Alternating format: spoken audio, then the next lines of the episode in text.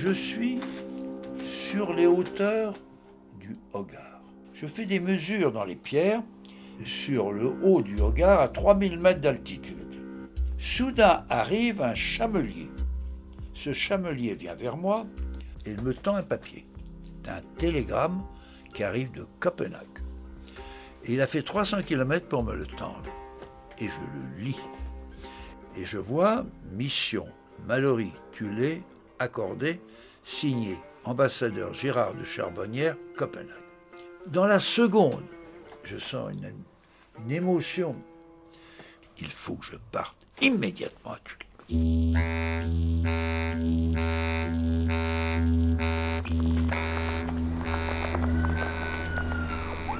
Si loin, si proche, le rendez-vous des voyages. Céline Develay-Mazurel, Laure Alary.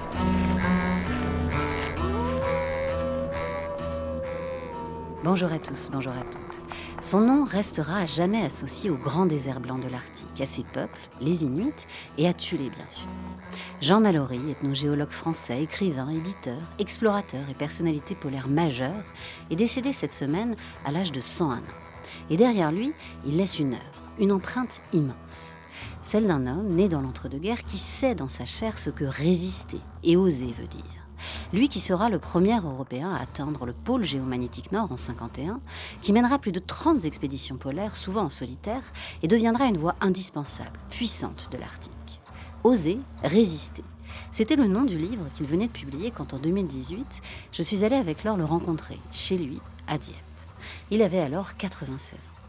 Dans une vie, on n'oublie pas des rencontres comme celle-là. Et cette semaine, je vous propose d'écouter, de réécouter cet échange où Jean Mallory, colosse à la tête solide et le verbe haut, revient sur les grandes étapes de sa vie, avec au centre, partout présente, la défense des peuples autochtones et animistes du Grand Nord. Jean Mallory, bonjour. Bonjour. Merci de nous recevoir chez vous à Dieppe. Alors avant toute chose, en préambule, j'avais envie avec vous, euh, vous qui êtes un homme de, de terrain, de relief, de cartes, j'avais envie avec vous de, de commencer euh, cette discussion euh, face à une carte, celle-ci, qui euh, ouvre d'ailleurs votre dernier ouvrage, Oser résister, paru aux éditions CNRS. On est évidemment dans la zone arctique, bien au-delà du 60e parallèle nord. La carte qui est sous mes yeux est la carte du très grand nord. Le très grand nord touche des grandes puissances. D'abord, la Russie, la Fédération de Russie, et toute la Sibérie. Ensuite, avec l'Alaska, c'est les États-Unis d'Amérique. Et puis cet immense espace qui est le nord du Canada. Et entre deux, il y a une grande île qui géotectoniquement relève de l'Amérique du Nord, c'est le Groenland. Donc vous avez cet espace avec des peuples. Ces peuples sont dans des espaces de toundra, c'est-à-dire il n'y a pas d'arbres.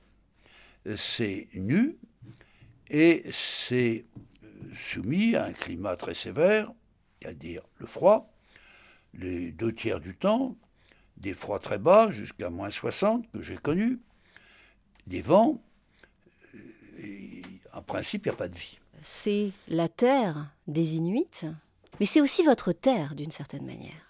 J'y serai probablement enterré. Ils le souhaitent. Ce sera peut-être un peu plus au sud, à Oumanak, parce qu'il y a un musée déjà polaire Mallory. Ils ont reconstitué ma maison d'hivernage. Mais les Russes souhaitent que ce soit à Saint-Pétersbourg. Pourquoi pas à Tchoukotka? Donc j'ai le choix. Mais il faut que je prenne une décision. Et vous, vous souhaitez, vous souhaitez justement. Ah, dans euh, l'Arctique. Pourquoi? La clé de ma vie, c'est la résistance contre les nazis. La période d'occupation et de, de la défaite humiliante de la France a été décisive dans ma vie. Je suis d'une famille, je le dis rapidement, bourgeoise, catholique, d'un catholicisme janséniste. Vous êtes né en 1922. Je suis né en 1922, le 22 décembre, sous le signe du Capricorne, sur les bords du Rhin, à Mayence. J'y suis resté huit ans. J'ai aimé Mayence. Nous sommes quatre enfants et nous avons quitté en 1930. Je parlais allemand. Je prépare le concours de l'école normale supérieure au lycée Henri IV. À Paris. Je fais du grec ancien. Je suis passionné par Démosthène, par Montaigne, par Montesquieu. Lorsque est promulgué un arrêté du service travail obligatoire. C'est une des hontes de Vichy euh, qui décide que tous les Français, quel que soit leur milieu, leur fonction, nés en 1920, 1921, 1922, doivent partir deux ans en Allemagne pour travailler dans des usines d'armement. J'ai dit à ma mère, jamais. Ma mère me dit, tu peux te confier à moi, mais pas ta famille. Et ne reviens jamais dans notre maison. C'est une époque dramatique où la France se révèle dans son plus mauvais visage. C'est une France humiliée qui se replie sur elle-même et commence à paraître la délation. Et nous n'étions pas nombreux à nous dresser contre elle. Je deviens réfractaire, donc je ne pars pas, et je suis poursuivi.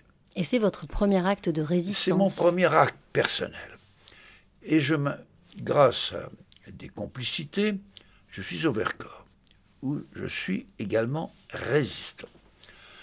Hélas, Jean Moulin ayant été assassiné, nous sommes en juillet 1943, nous préparons des parachutages lorsque la milice, sinistre milice, aux ordres allemands, ratisse le Vercors. Et c'est là que j'ai compris qu'en effet l'intelligence est une morale. Et que j'ai pris la détestation de l'Occident. Le drame, c'est pas seulement la France, mais c'est l'Allemagne. Comment a-t-elle pu donner sa parole, sa vie à ce fureur démoniaque, luciférien, laissant une trace sanglante et satanique dans l'histoire du Reich J'ai compris que mon éducation n'était pas terminée. Ce n'est pas au lycée Henri IV et à l'école normale supérieure qu'elle se fera. Je décide, c'est un des mystères de ma vie, il y en a quelques-uns, dans la résistance il y en a eu d'assez extraordinaires, que je comprends qu'un destin m'habite et qu'il faut suivre ce destin. Et c'est là que je comprends que je suis habité par une préscience. Une préscience qui est, c'est plus qu'un instinct, c'est, une instruction native qui me dit, voilà ce qu'il faut faire. Donc je décide de partir auprès d'une population primitive, du très grand nord. Pourquoi le nord et non pas. Euh, Parce que vous avez eu un petit détour par le Haut-Gard et ensuite effectivement le, grand nord.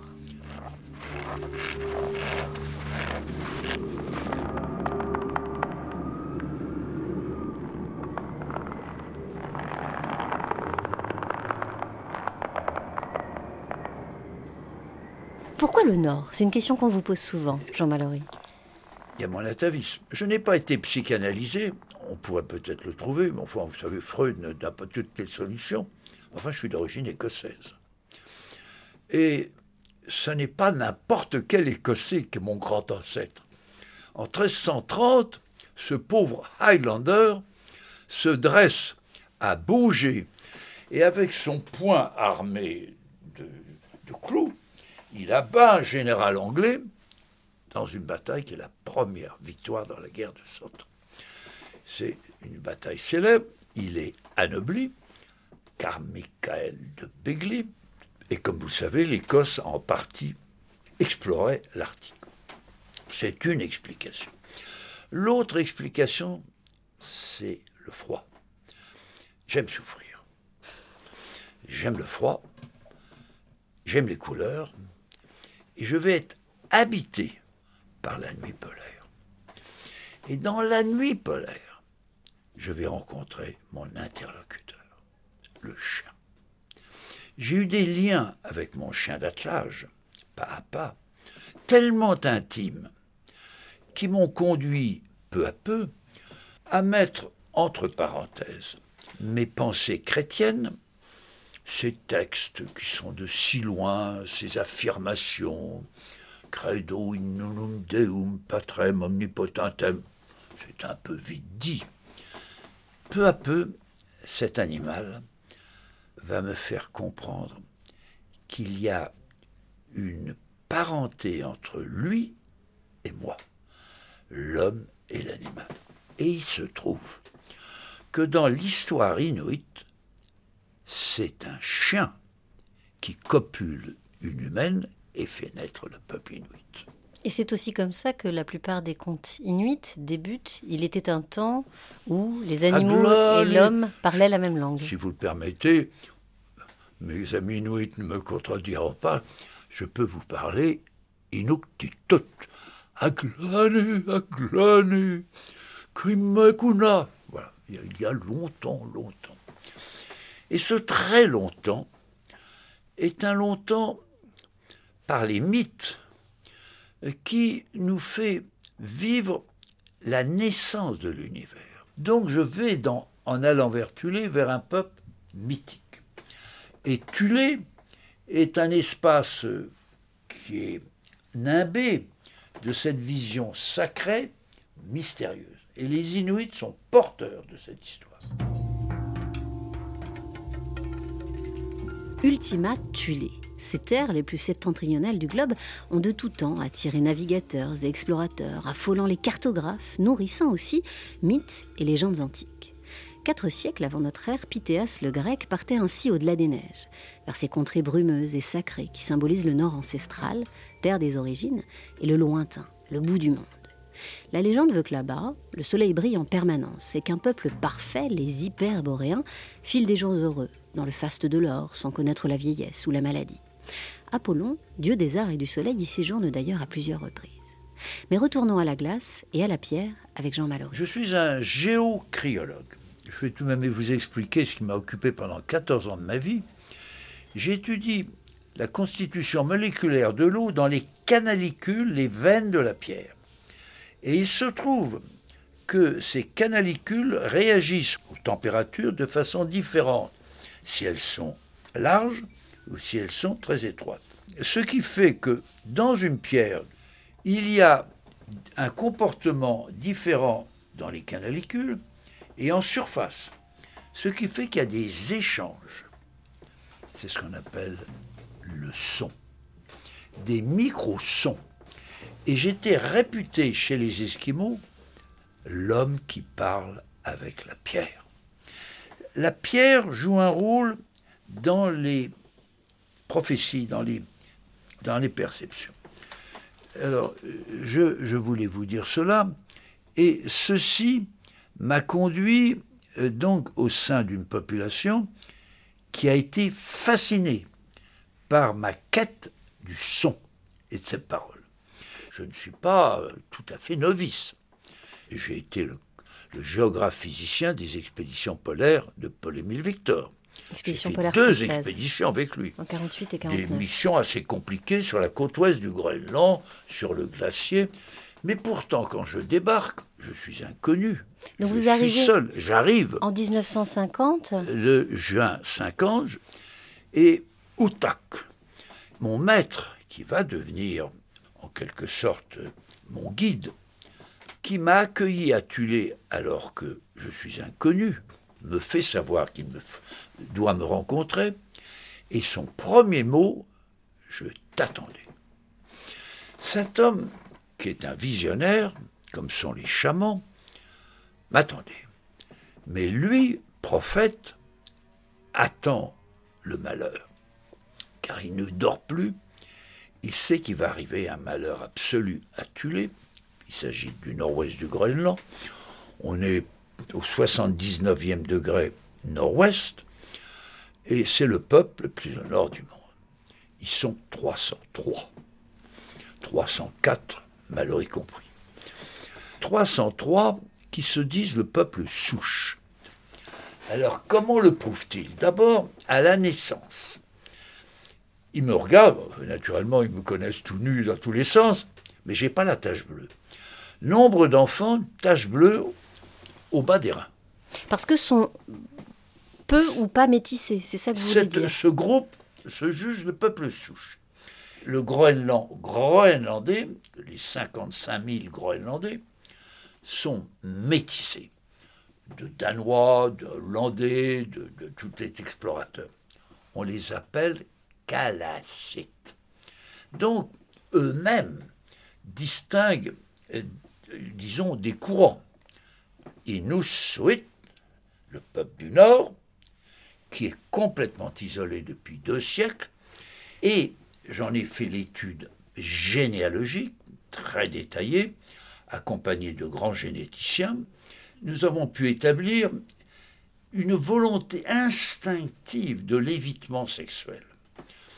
Toute jeune fille de la consanguinité, sait très bien que celui-ci, c'est pas bon. Trop proche par sa parenté. Pas lui. Ça va être la consanguinité, des monstres, des, des, des enfants peu capables, enfin bref. Donc il y a là une intelligence qui n'est pas qu'animale qui est humaine. Donc ils sont très intelligents. Et donc ils vous, ils vous ont impressionné quand vous les avez rencontrés? Ma vie a été très difficile au tout début parce qu'au début, je pars donc dans un village où il n'y a pas blanc, ils n'en ont jamais vu, s'il en rappelle. Et là, euh, je suis un géomorphologue, spécialiste des pierres, les éboulis ou yarasuit, euh, c'est compliqué, c'est une physique de la matière. Tout ceci, je le fais. Sous l'œil admiratif des Inuits, qui n'auraient jamais supporté que je prenne mon carnet, que je commence à le regarder. Ah, t'as des yeux bleus, attends, je regarde. Ils détestent les anthropologues. Vous aimeriez beaucoup que j'aille chez vous et que j'essaie, je passe des heures à suivre comment vos relations avec votre mari, vos enfants insupportable. Et c'est ça qui a permis la rencontre finalement. Et ma rencontre, il voit cet homme avec ses carnets, ses appareils de mesure, qui peine. Il me voit refaire des mesures dans les éboulis qui sont sur 300 mètres, calculant sous ces énormes masses de pierre qui datent de 500 millions d'années. Je suis un illisimateur, je suis un homme qui cherche. Et eux sont de même. D'abord, ça a été très difficile. Très difficile, j'ai eu trois mois, j'appelle le trou noir. C'est le désespoir. Je ne sors plus, qu'est-ce que je fais là? Je ne vais pas faire euh, à nouveau un explorateur qui est parti dans le nord. Non, c'est pas ça du tout. Mais qu'est-ce que je fais? Qui suis-je? Est-ce que je suis un scientifique un peu égaré qui va faire sa thèse?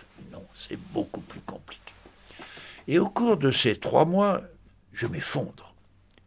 Mais ce n'est pas un, désespoir, c'est plus compliqué. Et les Inuits me méprisent. Ils se disent, oh, encore un qui a quitté son bateau d'exploration, qui vient demander au secours, parce qu'il y a des ours, il y a la nuit.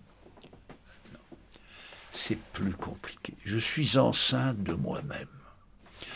Et un autre Mallory, qui est en moi, va naître. Vous enlevez votre première peau, on va dire. Non, non, il va sortir de moi. Je peux vous évoquer une de ces inspirations. Je suis sur mon traîneau, nous sommes sur la glace, c'est la nuit, totale. Mais il y a une lune. Mes chiens s'arrêtent et j'ai un moment, et c'est la raison pour laquelle je tiens à l'article, car je suis d'une nature religieuse. Et la méditation c'est chez eux que je l'ai eu. Donc le traîneau est arrêté, et là j'ai un vide en moi, un vide taoïste, et je m'élève. C'est le début de ce que j'aurais pu apprendre plus tôt, de cette faculté de, euh, comment dirais-je, de la consonance avec la glace, avec la nature. Ces Inuits l'ont parfaitement compris que cette nature est vivante et ils font partie de cette énergie. Donc c'est le début de l'animisme de s'en remettre à cette énergie du monde. Et les chiens des inspirateurs ont tout compris. Et nous allons grandir, eux et moi. Je vais être dans une, un dialogue muet leur enfant. Et ça, c'est très esquimau. Vous connaissez la chanson de Mallory? Mais si, le grand chant de Mallory, Mallory. Souviens-toi, Mallory. C'est une chanson extrêmement connue. Et c'est un chien qui pourrait me le dire. Souviens-toi, Mallory. Redis-moi, Mallory, la chanson que tu me chantais. Et la nuit qui venait nous avait pris pour des amants. Toi, Mallory, tu chantais pour moi. Le vent mêlait nos cheveux. Et je ne sais plus très bien pourquoi nous avons fermé les yeux. Souviens-toi, Mallory, nous avons attendu le jour en rêvant. Je crois bien que c'était l'amour.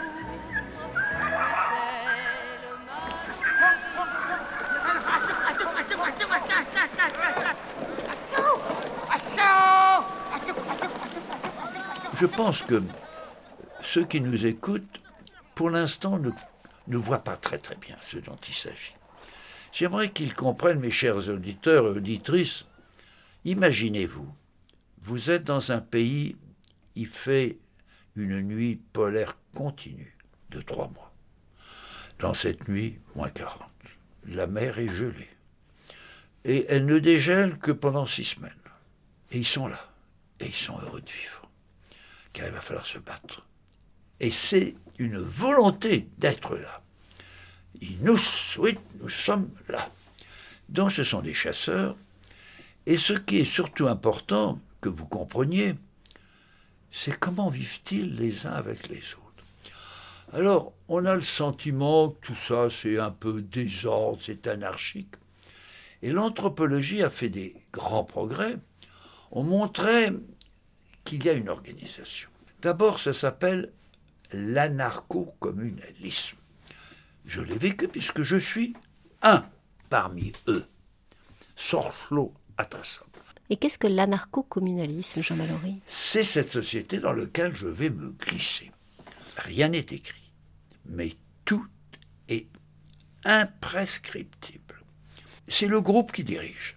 C'est pas les vieillards, c'est le groupe. Qui est le groupe? C'est l'un, c'est l'autre. Et il prend les décisions. Et si vous faites des erreurs, il ne vous fait pas la leçon, mais vous serez obligé d'en tirer les conséquences. Et l'ostracisme est la loi suprême. L'un d'entre nous, l'un d'entre les Inuits, a été frappé d'ostracisme, pillé les trappes. Je l'ai vu partir seul. Donc il est mort. Il est parti avec sa femme il pour mourir. Il ne faut pas croire que ces hommes sont faciles. Ils sont brutaux. Ils ont des impulsions et battent leur femme. Mais la femme se bat. Et j'ai assisté, et je n'avais pas le droit d'intervenir, à un combat entre une femme et un homme, et la femme l'a emporté. Et l'homme est parti avec les yeux au bord noir. C'est vous dire que l'apparence est laissée à l'homme qui doit chasser. Mais si, au soir d'une longue journée, il revient avec un traîneau non porteur d'un phoque, c'est un pauvre type. Mais ils sont liés, parce qu'il faut manger et il faut chauffer. Voilà cette société. Cette société qui va être un peuple, et nous allons aborder ce problème qui est un problème passionnant. Qu'est-ce qu'un peuple? Alors, on va dire la race. Non, c'est compliqué. D'abord, le mot race est un mot malheureux. Il est frappé d'anathème, de, de coloration.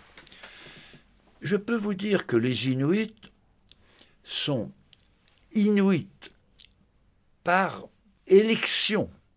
Ils ont choisi le Grand Nord.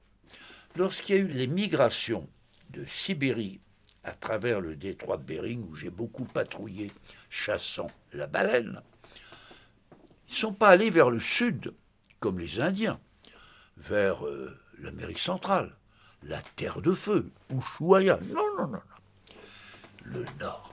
Donc, leur marque, si je puis parler ainsi, c'est un biotope. Cette société est soudée par les mythes. Les mythes, je les ai appris avec les enfants. Je rappelle à l'auditeur, l'auditrice, ils ne savent pas lire et écrire, ils n'ont pas de livre. Et la mère, le soir, dit à ses enfants, elle en a un tous les 28 mois, lui dit les légendes. Elle ne répète pas deux fois, trois fois, c'est inscrit à jamais. Et c'est inscrit à jamais depuis trois millénaires. C'est ce qui les fonde. Et puis la langue. La langue toute, il y a 30 variantes. Je puis témoigner que je parlais couramment. Non contents d'avoir euh, appris leur langue, vécu euh, de longs hivers. Je suis habillé comme eux. Voilà. Je mange comme eux. De longs hivers aux côtés des Inuits.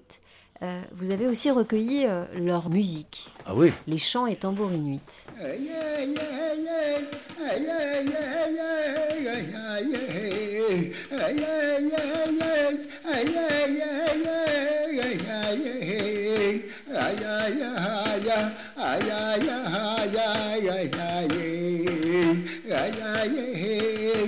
Vous vous rappelez de la scène ou pas? Très bien.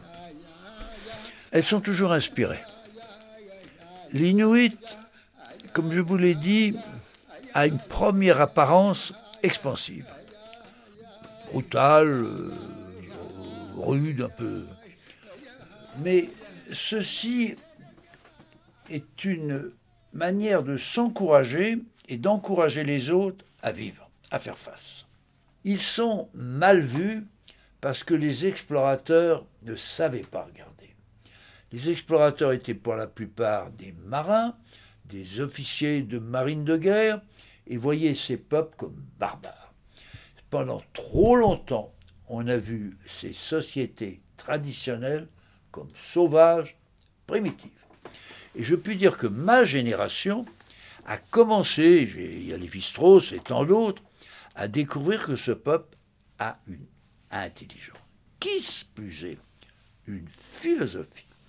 Et peut-être, et c'est, je crois, le mérite de RFI, de faire comprendre que ces immenses espaces du nord du Canada, du nord de l'Alaska, du pays des Samis, c'est-à-dire nord de la Norvège, de la Suède et de la Finlande, et surtout l'immense Sibérie, porteur d'une très grande histoire. Je suis un privilégié. J'ai parfaitement conscience que ma vie entière, j'ai fait ce que je voulais. Vous avez eu aussi, euh, Jean Mallory, un autre privilège, c'est celui d'arriver à la rencontre de ces Inuits à un moment où leur mode de vie était encore, en tout cas tout au nord, euh, Vertulé, était encore préservé. tout ce que je vous ai dit, je l'ai vécu dans des sociétés encore vierges. À Tulé, je suis arrivé avant les, la base américaine. Et maintenant, je vais vous la décrire. Vast, inaccessible reaches of the frozen Northland assume new importance as news comes of a strategic air base only 900 miles from the North Pole. Construction of the base at Thule in Greenland was begun 18 months ago.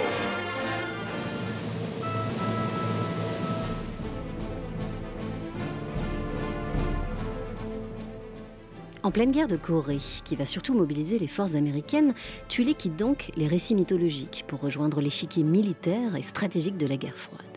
Cette base américaine, ouverte dans les années 40, va d'ailleurs être transformée plus tard dans le plus grand secret en site de bombardiers et de missiles nucléaires. Et tout cela va à jamais sceller le destin de Jean Mallory aux Inuits de Tulé. Je suis perdu dans mon extrême nord, j'ai pas de radio, je pas tout seul, je vis hors du monde, je ne sais rien de tout cela. Si ce n'est que je suis avec mes compagnons les plus proches, sur le haut d'un glacier, et soudain nous voyons d'étranges oiseaux dans le ciel, c'est US Air Force. Et toutes les demi-heures, un avion arrive. Donc je descends, je traverse le village qui est prostré. Le village, il y a 100 personnes de Tulé, Inuit. Et je vais voir l'administrateur, qui est plus jeune que moi, je lui dis, il y a un conseil autochtone. Je serai l'observateur étranger, réunissez-le, il faut dire non aux Américains. Ils peuvent pas, ils vous ont pas demandé d'autorisation, c'est impossible. Il me dit, j'ai reçu l'ordre de Copenhague de ne gêner en aucune manière les Américains. Je dis, vous trahissez, vous avez tort. Et là, le, le chaman vient vers moi et m'a dit, ton heure est arrivée. Il faut, au nom de tous les sages inuits, tu ailles voir ces chefs, tu vas parler. Donc je pars avec mon traîneau, habillé avec mes peaux de bête, j'avais mes longs cheveux, euh, j'avais dialogué avec un ours, fallait pas beaucoup marcher sur les pieds. Hein. Et les Inuits veulent que j'ai deux chasseurs avec moi, avec un fusil chargé, avec ordre de tirer si on me touche, si on m'arrête. Là, je pars avec mes deux chasseurs et je me fais indiquer avec mes chiens, dont papa, on me dit, il y a une tente, j'y vais. Là, il y a un militaire, baïonnette au canon, qui est là. Je lui dis, je veux voir immédiatement le général.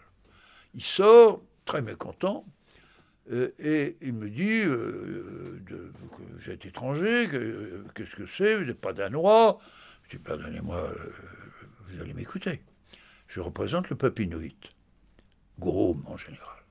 Vous n'avez aucune autorisation. Copenhague, c'est Copenhague. Mais les Inuits, c'est le peuple qui sera indépendant. Et mon général, je suis gaulliste. Nous sommes le 18 juin. C'est mon 18 juin. Go Alors, il est extrêmement mécontent. Il me dit, mais moi je vais vous arrêter. Je dis, mon général, il y a deux Inuits. Ils vont tirer. Vous allez sur un incident. Américain, danois, inuit, français. Et là sort un officier, you are vous êtes libre. Donc, euh, je reviens, je dis à Outak, il partira pas, mais moi je veux organiser la défense en Europe, je vais vous aider. Donc, je réfléchis, je m'isole, et c'est un des moments forts de ma vie où ce n'est plus l'instinct qui me domine, c'est la pensée. Il va être détruit. En effet, après ces avions, sont arrivés les bateaux. Il y en est arrivé 120, avec environ 6000 hommes. C'est ultra secret. Je suis un chercheur, mais ma carrière, elle commence. Et en général, quand on est un chercheur, on pense à sa carrière. Mais ce peuple est abandonné. Donc je reviens en France, je vois mon doyen, directeur de ma thèse, je lui dis, monsieur le doyen, il me dit, alors ça s'est bien passé, votre thèse, belle carrière. Je dis, non, monsieur le doyen, il y a un drame. Et je lui explique. Et, là que je crée Terre humaine avec les derniers rois de Tulle.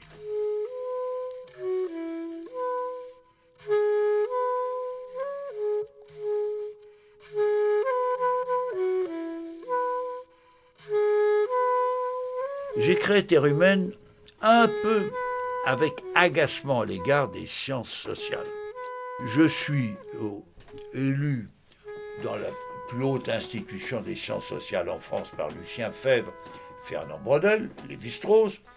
Et là, je vois euh, des esprits euh, brillants qui n'hésitent pas à voir dans la pensée humaine des structures, des modèles. Ça me fait sourire parce que je les connais, ces hommes, de leur vie je vois leur fragilité. Comment osent-ils voir des structures de l'esprit humain alors que c'est simplement une petite partie de l'Occident qui s'appelle la France ou l'Occident, et l'Inde, et l'Afrique, et l'Océanie, et tout le reste, et les primitifs. Donc, je considère que quand on observe une société différente, il faut rentrer dans cette société il faut connaître dans le détail. C'est pour ça que j'ai créé Terre humaine, tout dire, mais de soi-même. Si vous avez peur, c'est pas interdit d'avoir peur, d'avoir peur de la nuit, d'avoir peur de l'ours. Il faut le dire. Ben, il faut le dire, mais ils ne le disent pas.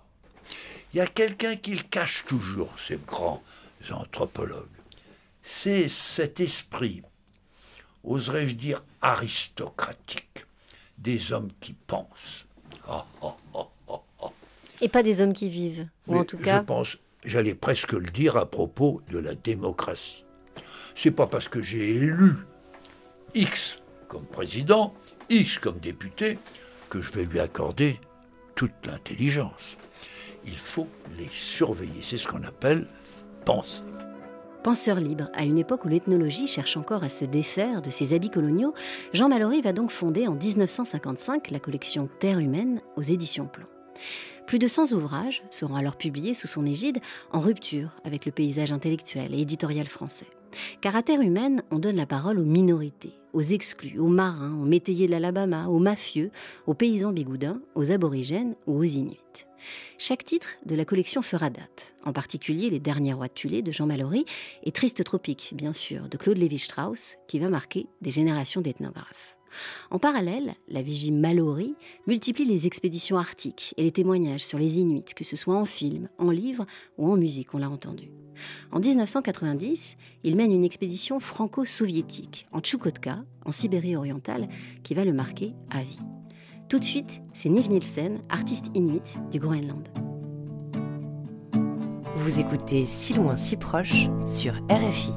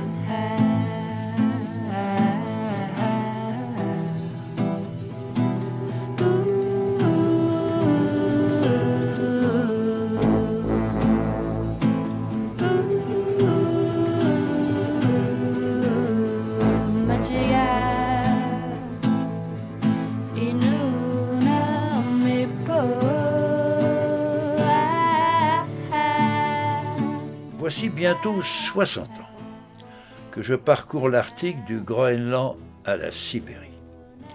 Ces immenses déserts, classés, habités par des sociétés ancestrales au destin héroïque, mais habités par un mystère qui est quasiment mystique.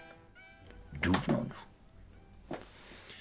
Adressée aux citoyens du Grand Nord, cette lettre est un cri d'alarme Résistez, mes amis. En acceptant l'exploitation des richesses pétrolières et minières de l'Arctique qu'avec votre sagesse. Soyez prudents. Nous sommes pervers, car ce qui nous habite, c'est la rentabilité. Le capitalisme nous ruine dans notre esprit et notre propre sagesse. Oui, l'Occident est mauvais et nous avons besoin de vous le matérialisme nous conduit à notre perte. Puisse le citoyen inuit de 2022, j'aurai alors 100 ans, voit le rêve des explorateurs se réaliser. Un pôle non pollué, où régnera un humanisme écologique. Il est urgent de reconnaître la préscience des peuples premiers et de prendre enfin humblement, conscience que leur volonté obstinée de respecter cette nature ne fait pas d'eux des retardataires, mais des précurseurs. Telle est la force de leur pensée sauvage. Jean Mallory, cette lettre euh, un Inuit de 2022 que vous nous avez lue, vous l'aviez écrite en 2015 euh, pour la conférence parisienne sur le climat, la COP 21. Trois ans après, est-ce que vous avez confiance? Confiance en les Inuits, mais aussi confiance en les élites, on pourrait dire, euh, internationales? Non.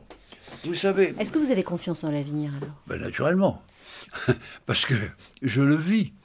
Vous savez, ça me rappelle quand j'étais contre les nazis. J'ai eu des moments terribles. Mais c'est la vie. Et je crois que dans l'article, pardonnez-moi, il y a un signe. Que les Russes, je pourrais vous montrer la lettre que je viens de recevoir de Saint-Pétersbourg, disent on veut ce centre arctique franco-russe avec vous, on va le faire. Rien n'est facile. En Union soviétique, en Russie, c'est la bureaucratie. Et chez nous, croyez-vous que ce soit facile à un chercheur du CNRS de convaincre le président Macron?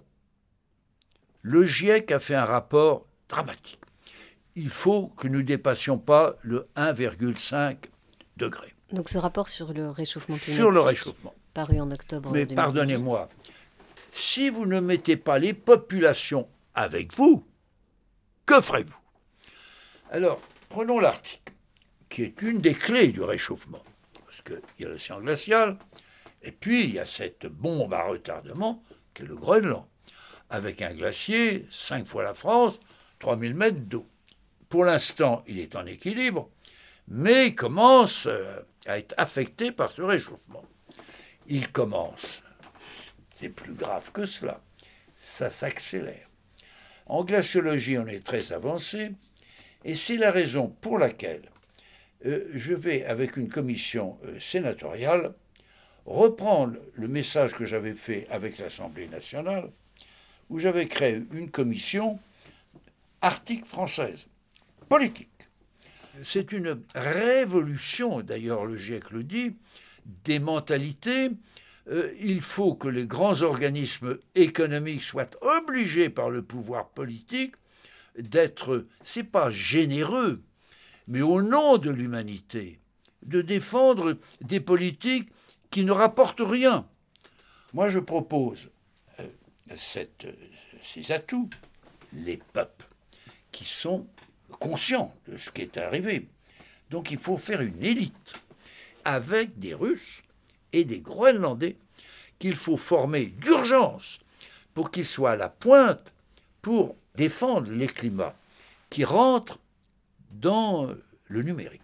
Mais est-ce que nous, on n'aurait pas plutôt à entrer dans la pensée inuite? Ben, Bien entendu. Il faut qu'ils dominent les Blancs, parce que les Blancs ne feront rien. Les Blancs sont dominés par l'armée, ils sont dominés par les pétroliers. Donc il faut que ces populations aient une élite autochtone. Au total, les peuples arctiques, c'est un million de personnes. Indiens, euh, autochtones, là-bas. Ceci étant dit, il y a un grave problème.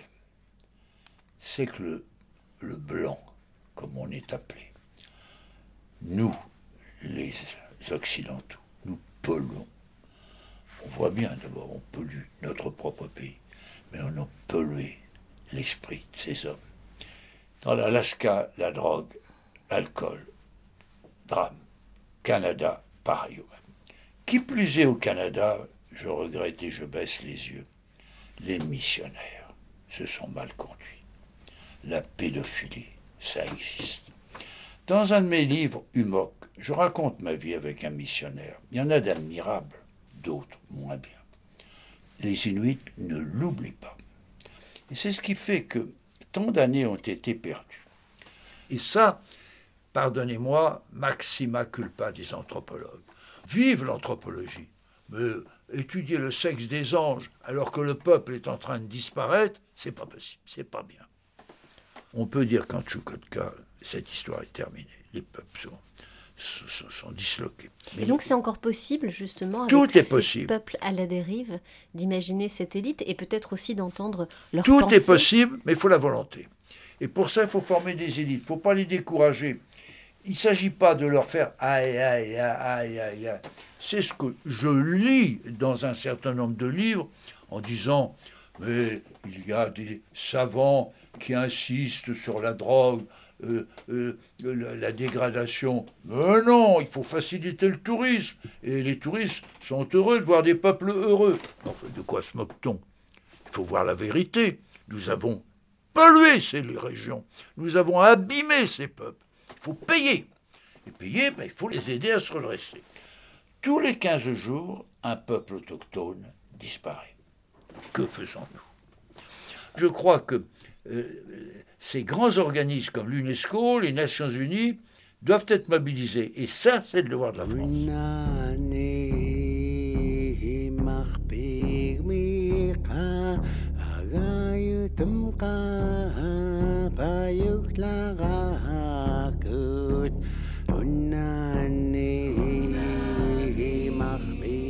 Vous savez, quand on s'approche de la mort, on peut se poser beaucoup de questions. Le glas a un sens. La mort, comme disait François Mitterrand, enfin je saurai. Il se trouve que je leur dois la paix de l'âme. Parce que l'animisme qui les habite, tous, vous savez, cette allée des baleines euh, qui est en Tchoukotka, euh, qui a été créée au XIVe siècle de façon si étrange euh, que vous avez là les mâchoires inférieures de la baleine mysticette, qui a 22 mètres de long, qui est dressée dans une allée ouest-ouest et qui est une interpellation du cosmos. Et cette pensée est une pensée, comme je vous l'ai dit, très intérieure, très animiste, et je leur dois les Inuits. Je dois mes chiens, je dois à la nuit polaire cette perception du sens du noir. Et les Inuits, curieusement, dont j'ai partagé la vie, étaient joyeux. Ils sont là, il y a le chien, il y a la vie, la vie est très difficile, mais il y a une paix, il y a une osmose. Je crois que c'est un immense cadeau que font tous les autochtones à la société occidentale. Donc il y a un mystère de cette prudence de tous ces peuples traditionnels. La terre est sacrée, elle a un message. Nous sommes porteurs de ce message.